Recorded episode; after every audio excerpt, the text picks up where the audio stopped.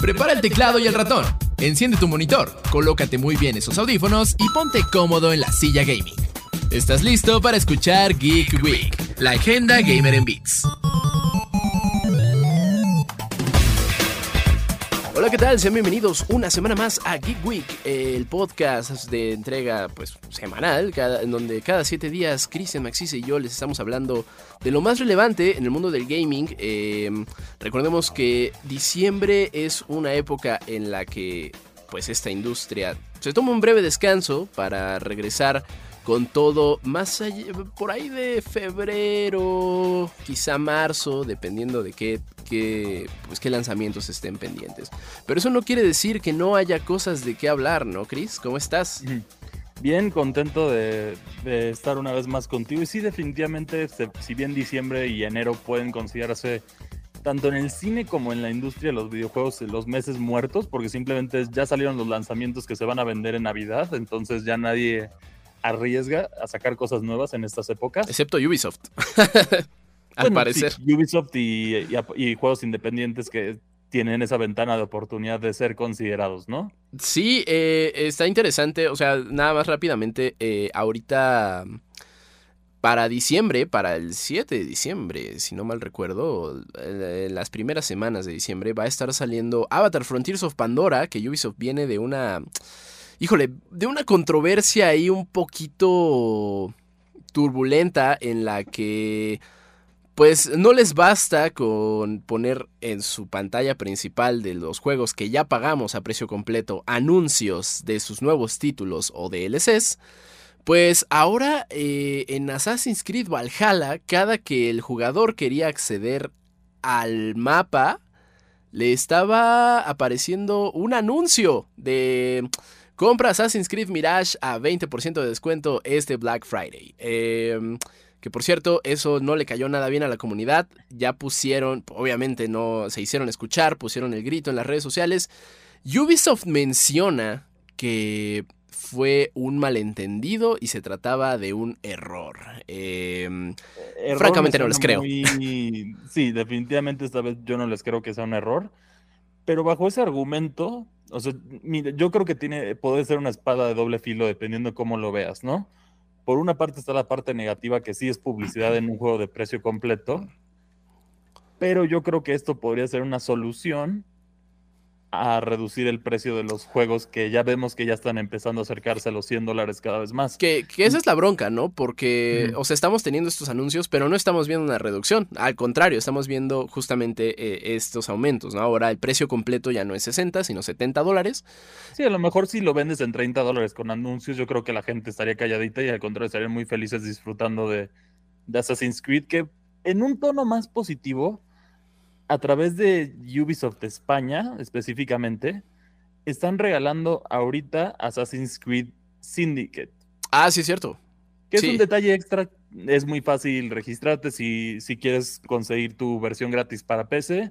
Lo único que haces es busca en, en Indigo Geek nuestra nota que habla de eso y ahí viene el link de cómo, de cómo sacarlo y descargarlo. Tienes hasta el 6, hasta el 6 de diciembre para descargarlo y una vez que lo descargas ya es tuyo. O sea, ya es como si lo hubieras comprado. Entonces es, pues, es, un buen detalle parte de Ubisoft y un, se puede decir como el primer paso a una disculpa por, por poner comerciales en un juego de precio completo. Sí, unas por otras, supongo, pero bueno, e, eso fue a, grosso modo. Yo, yo no creo que haya sido un error, yo creo que más bien se trató de un experimento por parte de Ubisoft. De, ya vieron que pues a la gente no le agradó. es que a nadie le, agradaría eso, si de por sí ya lo hemos sufrido bastante con si mal no recuerdo, bueno, con los juegos deportivos es donde está más este elemento. Claro. Específicamente en NBA 2K lo intentaron hacer y llegó a ser excesivo. Y en los de en los de MMA, si mal no recuerdo. Lo, lo vimos en, en, Call of Duty Modern Warfare 3 Remake, que pues también o sea, tal vez no eran anuncios. Eh, como, bueno, no, es que sí, sí eran anuncios. Apenas entrabas al juego, ya te quería vender un pase de batalla, skins y mil Son anuncios in-house, o sea, es decir, que son para mismos productos dentro del mismo juego de la compañía. Tienes que, tienes que compensarlo de alguna manera. No puedes exigir un precio completo si vas a poner eso. Sí. Ya si lo das, digamos, 20 dólares o 30 dólares de descuento y que te incluya estas publicidades, las puedes dejar ahí, te aseguro que nadie se va a quejar. Sí, o que te den la opción, ¿no? Sabes que eh, compra este juego a precio completo y olvídate de los anuncios. O paga un poquito menos, pero pues vas a estar en constante rotación de anuncios. Sí, como Netflix, bueno, el ejemplo perfecto es YouTube. YouTube, este, la, la versión premium de YouTube y YouTube, ¿no? Que tiene las publicidades, algunos les molestan, pero pues ahí es como la, la, forma en la que los creadores de contenido, incluyendo nosotros, ganamos de YouTube.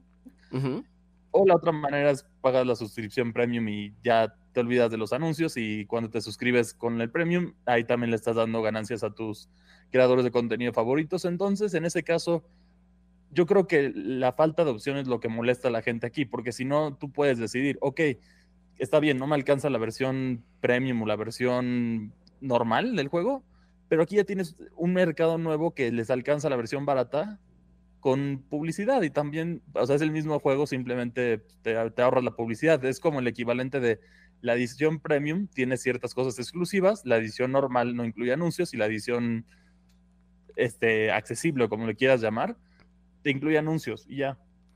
Sí, creo que, es, un terreno que apenas se está explorando. Habrá que ver qué sucede eh, pues en años venideros y cómo pues cómo se está reconfigurando este esquema de ganancias, porque bueno, sabemos que es una industria y a final de cuentas pues hay que ganarle dinero, ¿no? El, problema es cuando se quieren pasar de lanza.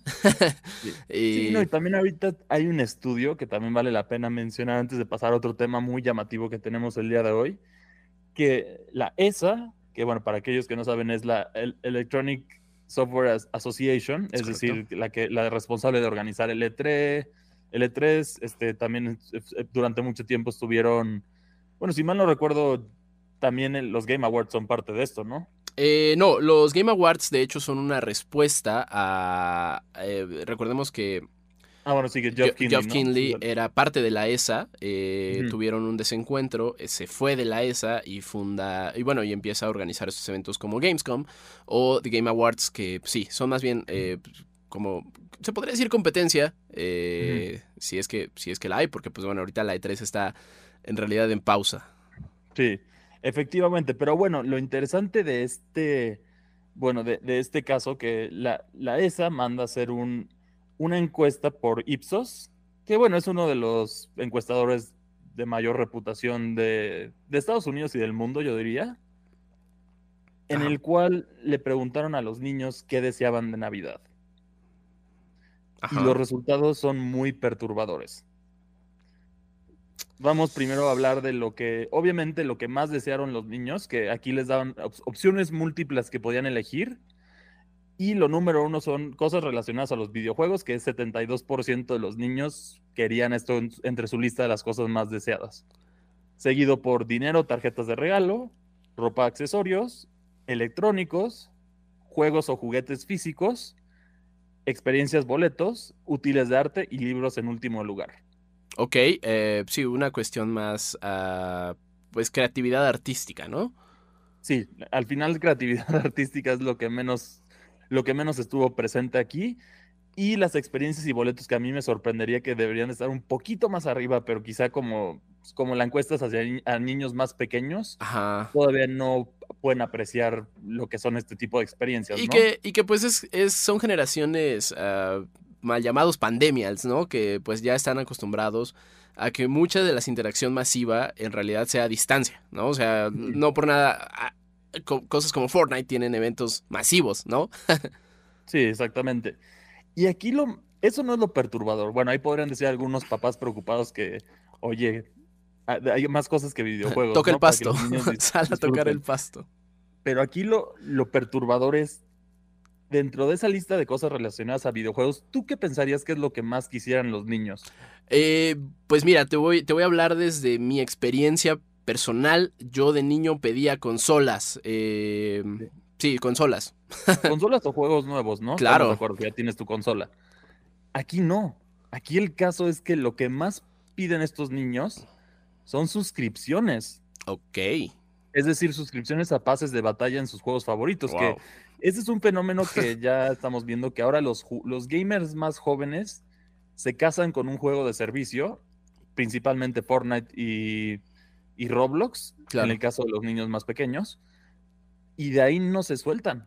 Entonces aquí lo que están pidiendo son pases de batalla de Fortnite, pues el 38% de los niños que pedían videojuegos pedían esto, que es el, elemento que más pedían, seguido por equipamiento, accesorios para un juego, es decir, microtransacciones. Sí, ya sabemos, las armaduras, las skins, todo ese tipo de cosas, con 32%. Wow.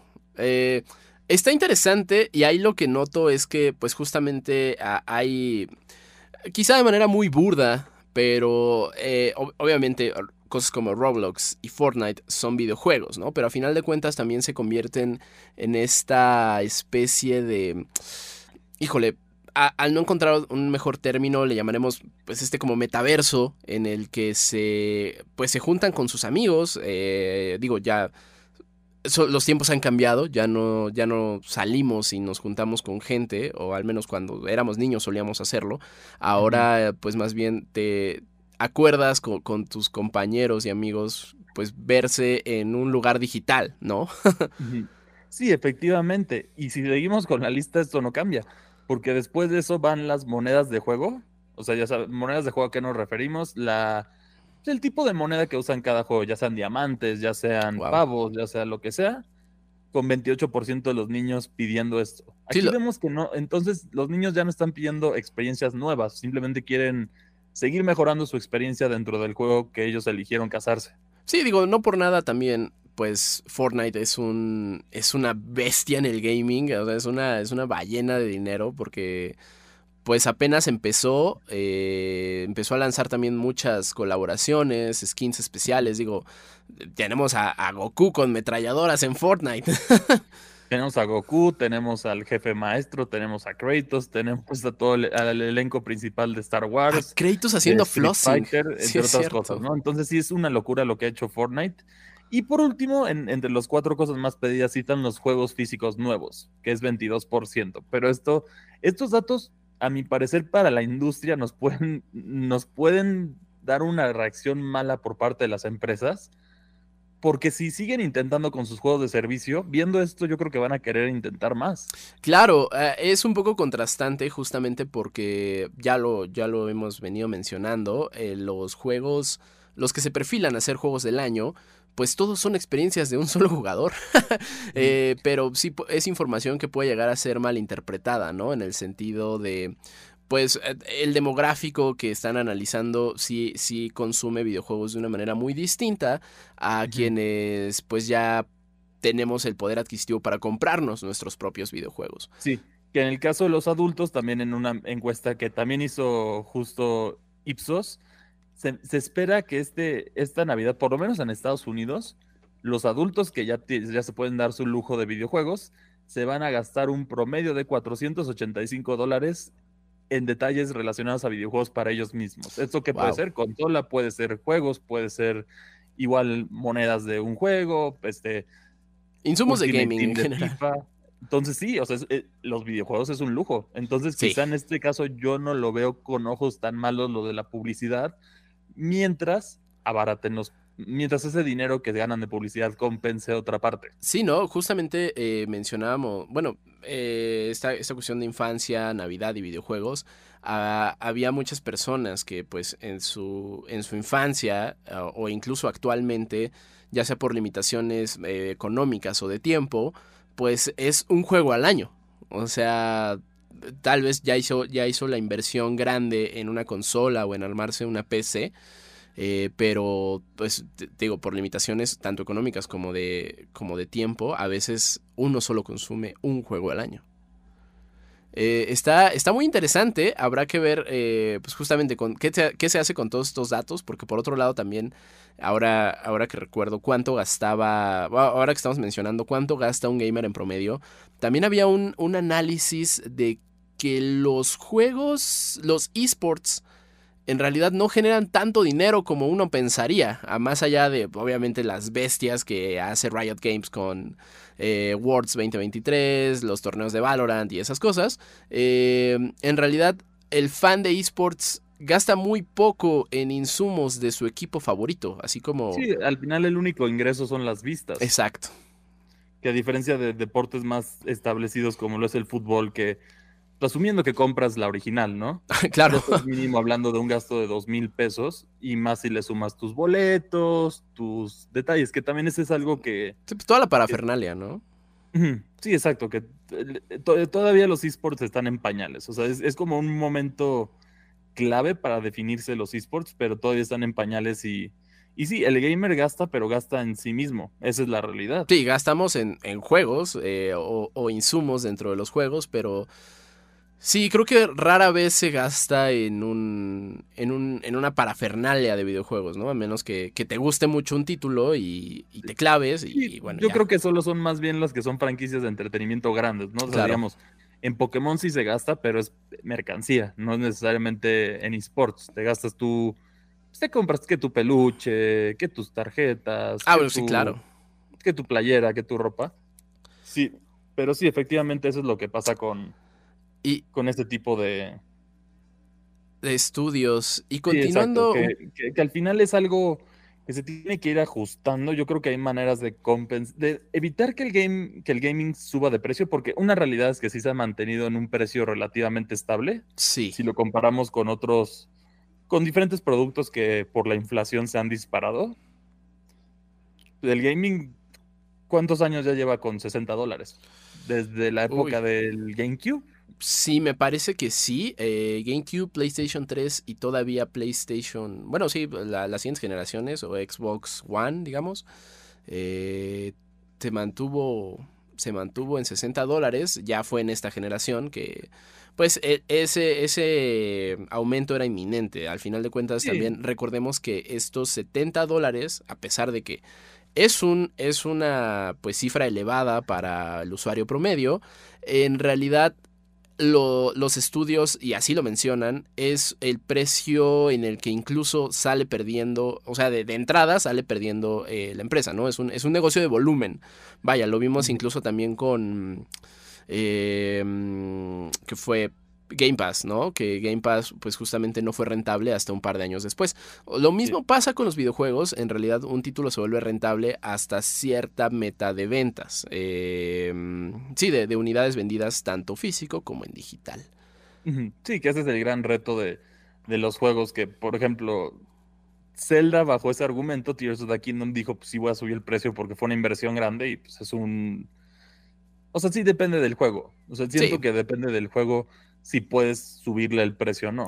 Eh, y sobre todo, eh, también atenerte a, o más bien comprometerte a que tu pieza sea de calidad, ¿no? O sea, creo que nadie tiene un empacho en pagar. lo mismo Tears of the Kingdom que, por ejemplo, Gollum o que Redfall, si lo, por alguna razón fuiste de los, de, los que confiaban que iba a estar bueno y lo compraste en lugar de jugarlo en, Game Pass. Sí, ahí ya pues sufre las consecuencias, ¿no?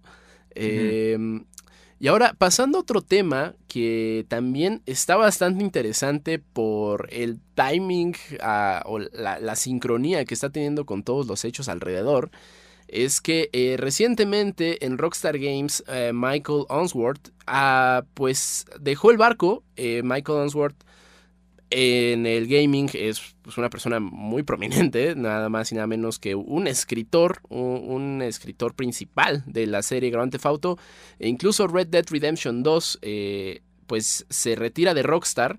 Esto se suma a la salida de Dan Hauser hace más o menos 3, 4 años.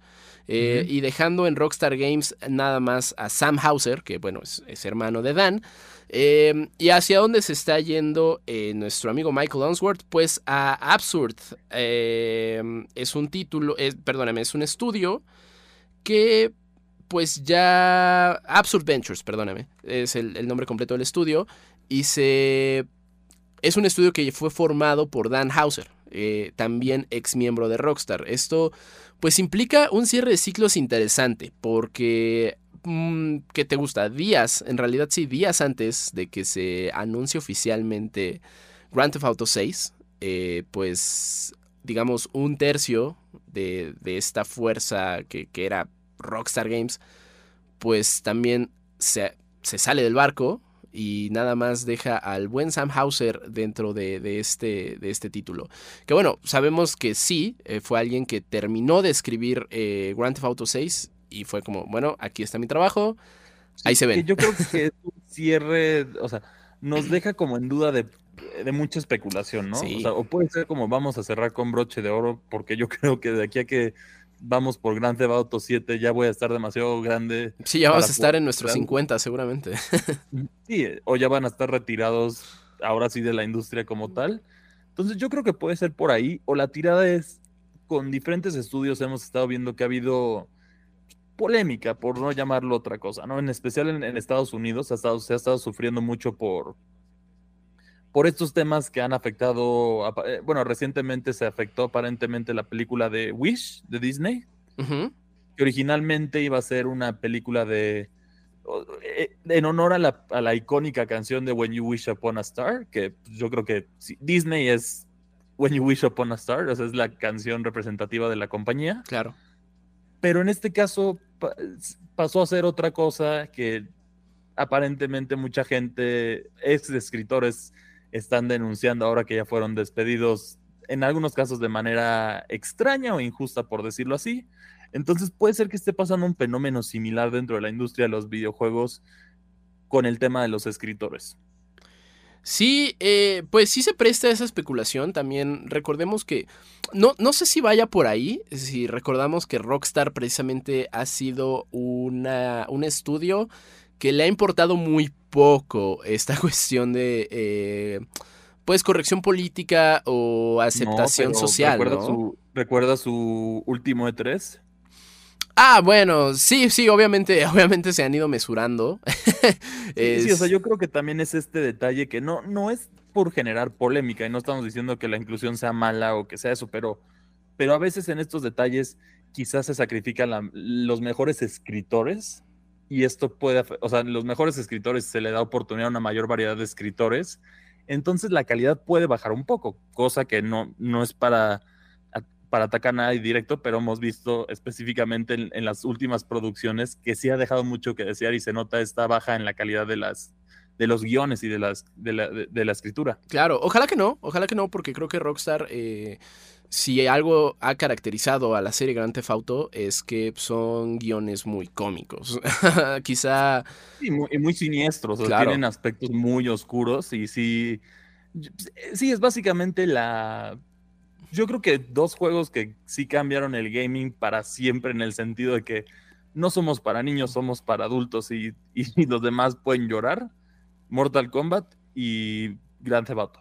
100% de acuerdo, sí, eh, sí, digo, Grand Theft Auto- digo, Rockstar Games a toda su trayectoria son de juegos clasificación M y uno que es que AO. generan debate político, Ajá. siempre generan debate político de ¿debemos de censurar los juegos más? ¿O es la culpa de la, de la- violencia en nuestro país los videojuegos? Y que, y que es una empresa que incluso se, se mofa un poco de eso, ¿no? En el sentido de que para Grand Theft Auto 5, Rockstar Games incluso pagó eh, reportajes que le, que le tiraran hate a, a- o, o despertaran una polémica para Grand Theft Auto 5 y así como, como una estrategia de marketing, ¿no? Que se volviera como uh, el juego polémico que todo mundo quería probar o ver porque era tan polémico. Sí, o luego incluso que también entra la parte de, a ver, la gente que está en contra de estas polémicas va a apoyar a algo que vaya como para defenderlo. O sea, ¿en qué sentido? Tú vas a una, ves una película que quizá tiene una comedia que tiene más polémica y eso, y, y- y ves que a la gente le está gustando, pues la gente va a ir a verla para, para apoyarle, para que, para mandar un mensaje de hagan más esto. sí, sí, bueno, eh, estamos, repito, estamos a días de A días saber. del anuncio, ¿no? Al Sí. Porque ni siquiera el lanzamiento del juego. Es No, ojalá fuera el lanzamiento. juego. O sea, Es- seguimos todavía con el, el chisme. Será una historia inspirada en Bonnie and Clyde. Sabemos que aparentemente va a haber dos, Dos personajes, dos, protagonistas. protagonistas. Un- un- es una pareja, una es una mujer latina, el otro es un hombre. Ah, Y, y son como los detalles que sabemos, pero el resto del juego todavía ni siquiera sabemos la ciudad. Hay incluso- es el, el como grande, el gran, la gran incertidumbre, ¿no? Que es la cartita Santa Claus, que es literal todas las ciudades en una, que no, no, no, lo creo. pero se vale soñar. La otra es una ciudad que ya vimos. Que o regresamos a incluso el Vice regreso City. a Londres, que Londres no lo hemos visto desde el primer Grand Theft Auto, que ni siquiera era Grand Theft Auto ya establecido como lo conocemos hoy. Sí, eh, está interesante, porque justamente una de las teorías más arriesgadas o atrevidas de, de la gente es que estos dos personajes ni siquiera van a existir en el mismo plano temporal, ¿no? Que va, vamos a tener brincos temporales mientras interactuamos con ellos. Eh, uno dicen que la ciudad va a ser Florida, otros dicen que vamos a regresar a Vice City, eh, otros justamente que van a, hacer una mezcolanza de todos los mapas que hemos tenido a lo largo de la franquicia.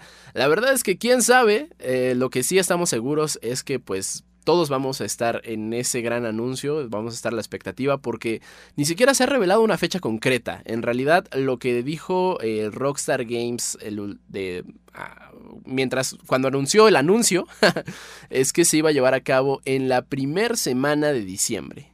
¿Cuándo? Vayan a saber ustedes porque pues nada más se, espera que sea en los Game Awards.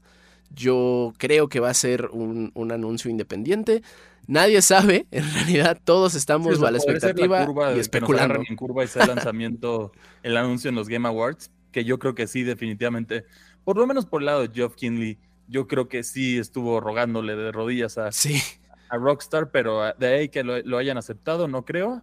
Y, también, tristemente en los Game Awards sabemos que siempre hay como que depende de buena relación, ¿no? Yo siento que a veces es muy polémico lo que voy a decir, pero parece que a veces cuando haces más anuncios o le das más cosas de lo que quiere Geoff, parece que ganas más veces, más premios. Existe esa polémica eh, y ese, pues híjole, ¿no? Eh, a, falta de, pruebas, creo que malentendido, pero son esos malentendidos como lo de Ubisoft que hablábamos hace ratito, ¿no? Es como, no, sé si haya sido un error, ¿eh? Sí, o sea, ese es el misterio de esto porque sabemos, ahí están los dos nominados que están peleando por todo, que es Baldur's Gate en, yo creo, toma la delantera, Tears of the Kingdom siguiéndolo de cerca y luego ya en menor grado Alan Wake 3, Alan Wake 2, perdón. Y aquí también otro juego que lamentablemente salió muy tarde para los Game Awards, pero está haciendo olas en, el, en Steam y en Twitch. Se trata nada más y nada menos que Lethal Company. Ah, sí, un, indie que salió de la nada, Chris. Cuéntanos de qué, de qué va y por qué todo el mundo está tan obsesionado con Lethal Company. Sí, pues bueno, para empezar es un juego desarrollado por una sola persona, entonces eso de por sí ya es bastante admirable. Wow. Y ahorita este juego es que se estrenó el 27 de octubre, o sea, ya estaba, ya era demasiado tarde para entrar en los Game Awards poco a poco se ha ganado una reputación con los fanáticos por, por los diferentes puntos, ¿no? Ahorita les voy a decir por qué lo están aclamando y, después vamos a hablar un poquito de, este juego, ¿no? Es barato, es divertido, es una experiencia divertida con los amigos y, eso es lo que les gusta. O sea, yo creo que está haciendo el efecto Among Us en ese sentido. Sí, ¿no? ¿Es ¿10 eh, dolaritos, si no mal recuerdo? Sí, 10 dolaritos en Steam. Lamentablemente solo está en Steam en este momento, pero después de este éxito no duden que lo veamos en consolas en un futuro.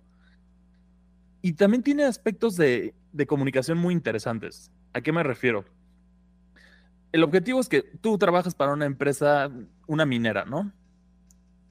Y tú tienes que recolectar diferentes materiales que según la empresa es basura para que, lo, para que, para que sea fácil para ti recogerlo. pero estás en un mundo donde hay criaturas peligrosas, amenazas, y tú tienes que coordinarte con tu equipo para obtener estos recursos, y tiene, tiene aspectos que crean una inmersión bastante interesante. Por ejemplo, la comunicación con los otros jugadores, si bien es como, como otros juegos que tienes el, el voice chat, en este caso, dependiendo de la cercanía o la distancia del personaje, se escucha diferente. Pues todo esto puede crear una inmersión única y esta tensión divertida que el juego logra logra sumar y, y, justo estos detalles son lo que lo tienen como el juego mejor calificado por la gente de Steam este año, 2023. ¿Qué otro juego está en Steam este año 2023? Nada más y nada menos que Baldur's Gate. Entonces, para que se den una idea de, con lo que está compitiendo. Sí, ¿no? Y a nivel ganancias, incluso ya se convirtió en algo mucho más rentable que veía que competía a nivel económico con monstruos como precisamente Modern Warfare 3. Sí, y aquí la diferencia es que es un es un sujeto nada más. Exacto. E, eso significa. Esto nos da esta lección en la industria de los videojuegos, ¿no? Que primero tienes que ver. Tiene que ser el amor al desarrollo del juego. y dedicarle su tiempo. Sí, o sea, no necesitas presupuestos monstruosos, no necesitas historias que van a innovar y revolucionar todo. A veces lo, más importante es que sea divertido. Y cuando un juego hace esta experiencia divertida, eso es más que suficiente para muchos gamers. Y en este caso, vale la pena. O sea, en este caso demostró que está siendo lo número uno de Twitch, lo número uno de, Steam, sin mucho ruido, ni siquiera mediático. Ya después empezó el ruido mediático por lo que estaba logrando, pero era un juego indie de una sola persona. Entonces, ¿dónde está el presupuesto ahí? Claro, a veces como que ciertas compañías um, olvidan que lo que están haciendo se llama juego. y o bueno, tenemos la, famosa frase de uno de los CEOs más polémicos de la industria de los videojuegos que... Ah, Richetelo. Y no estás pensando en el negocio antes de hacer el juego, eres un tonto. Eh, y pues el tonto fue él porque se quedó sin chamba. Este Exactamente, pero es, lo que decimos. En este caso, tienes a veces los juegos hechos con amor así. Tenemos juegos que son hechos con un equipo muy chiquito. Ahí está Team Cherry también, que a ver, creó uno de los mejores Metroidvanias que, que le compite al tú por tú a Nintendo. Claro, sí, o sea, sí, Hollow Knight está... Y también hay mucha expectativa por esta segunda entrega, que también hay fuertes rumores de que Game Awards es, es el evento, ese es el bueno. Vamos a tener más noticias de Hollow Knight 2. Será, será, el dúo perfecto, el dúo soñado que nos da noticias de Hollow Knight y del otro Metroidvania desaparecido, conocido como Metroid Prime 4? O sea, creo que sería el 1, 2, 3, sería Hollow Knight, Metroid Prime 4, Grand Theft Auto 6. O sea, yo creo que en ese momento Geoff Kinley habría anotado todos los goles de su vida. no, sí, yo, yo creo que con eso me doy por servido se lo pueden dar el premio a, Resident Evil 4 pese a toda la polémica. Y si, hacen esos cuatro anuncios. Ah, désenlo a quien, a quien quieran, ya no importa, tenemos esos anuncios. Sí, y en este caso también vale la pena mencionar que la polémica de Resident Evil 4, por último, de lo que les vas a platicar el día de hoy, pues, la gente ya, ya tomaron en cuenta esta polémica porque sabemos que muchos consideraron que Hi-Fi Rush debió de haber tomado ese puesto, ¿no? Porque Starfield tuvo más polémicas, pero Hi-Fi Rush es un juego bastante sólido, aclamado tanto por la crítica como por los fans. Y lamentablemente solo le faltó el ruido mediático a este juego. Sí, desafortunadamente eh, fue, fue un título que no hizo el splash que creo que esperaríamos las personas que lo jugamos. Eh, también desafortunadamente se, se, ha salido una, pues hay una estadística de que un un porcentaje pequeño de todos los jugadores que lo descargaron eh, realmente lo terminaron. Ojo, que también hay que verlo con perspectiva. Y es que en realidad eso sucede con todos los juegos. Pero el problema aquí es que es el primer jefe. Ajá. 50% de los jugadores, bueno, 51% de los jugadores no pasó del primer jefe. Eso es decir que no, no, no le dieron ni una hora de oportunidad al juego. Eso te habla de una paciencia muy baja de los jugadores o de plano que se rinden. Y sí lo vemos en todos los juegos, como tú dices, por ejemplo, las mismas estadísticas nos demuestran que Baldur's Gate, solo uno de cada cinco jugadores lo ha pasado. Pero estás hablando de 200 horas. Hay muchos jugadores que todavía siguen pues, llevándoselo una hora al día, ¿no? O, por tiempo que quizá no lo van a completar. O que lo juegan de manera muy distinta. Digo, pues Baldur's Gate 3 también se presta para ser un simulador de vida. Exacto, entonces te tomas tu tiempo, vas poco a poco. Pero este caso con Hi-Fi Rush a mí se me hace un insulto, la verdad. Sí. Denle una oportunidad a este gran juego de ritmo. Está en Game Pass. Es, una de las últimas obras maestras de parte de Tango Soft. De, bueno, del, presidente de Tango Softworks. Que sí, de Shinji Mikami. justo, nada más y nada menos. Entonces, eh, pues sí, denles oportunidad. Está gratis en Game Pass. Entonces, si ya tienen suscripción, no les cuesta nada más. Vayan a probarlo. Sí, juego más de una hora. Vas a ver que te vas a enganchar. Y de paso, y de paso, Minecraft Legends. A mí sí me gustó mucho. Pero bueno. De hecho, también íbamos a hacerles un pequeño comentario de que estamos preparando los top 10. Es correcto. De muchos tipos de géneros de juegos para que ustedes vayan anticipándose y también nos vayan dando sugerencias de qué, qué quieren ver de lo mejor o lo peor del año. Justamente. una de estas listas va a ser juegos de estrategia. Vamos a ver también los mejores jefes, la mejor música, todos los temas que a ustedes les interese. Con mucho gusto nos los pueden, nos pueden escribir en nuestras redes sociales, que también ahí vamos a hacer posts preguntando qué es lo que más quieren ver. Y ahí, ahí haremos unos videos especiales para ustedes de lo mejor de lo mejor y de lo peor de lo peor de todo el año. Sí, porque pues bueno, sabemos que eh, diciembre es creo que un excelente momento para celebrar el gaming. Y como ya lo has mencionado, eh, también vamos a estar haciendo co-streaming de los Game Awards 2023 el próximo 7 de diciembre a las 6 y media de la tarde. Conéctense a la señal de Indigo Geek MX porque vamos a estar completamente en vivo. pues, vamos a estar ahí echando un buen cotorreo, hablando de... Y leyendo el chat ahora sí, leyendo el chat con ustedes. Claro, sí, sí, sí. Entonces, por favor, vayan, eh, dejen sus comentarios. Se va a poner bueno, va, va a haber mucha emoción, mucha mucha expectativa porque justamente si, si este año se logra el 1, 2, 3 de anuncios, híjole, eh, qué, qué, gran forma de cerrar 2023 que no me canso de decirlo, ha sido un gran año para el gaming. un eh, gran año por una parte y un año terrible por otra. Ay, sí, ha sido un año de contrastes en el gaming, definitivamente. un eh, año de extremos, no hubo juegos mid, es decir, como juegos de en punto medio. O era muy bueno o era algo terrible. Sí, no. Sí, 2023, algo que no conoció fue la tibieza. Eh, Chris, no. ¿A ti en dónde te escriben y te encuentran? A mí me pueden encontrar en X como arroba Chris Cristian MACCI2. ¿Y a ti cómo te encuentran? A mí me encuentran como arroba sir-bits. Eh, muchísimas gracias por acompañarnos. No se olviden de seguir a Indigo Geek MX y Reporte Indigo en todas las redes sociales. Eh, les recordamos que este 7 de diciembre se llevará a cabo ese streaming 100% en vivo. Pero también no pierdan de vista cada sábado a mediodía Default, el programa Geek de Reporte Indigo, en donde pues seguimos hablando más largo y tendido de pues esto que nos encanta, que son los videojuegos. Muchísimas gracias por acompañarnos, nos escuchamos la próxima. Nos vemos. Escuchaste Geek Week, una producción de Reporte Indio.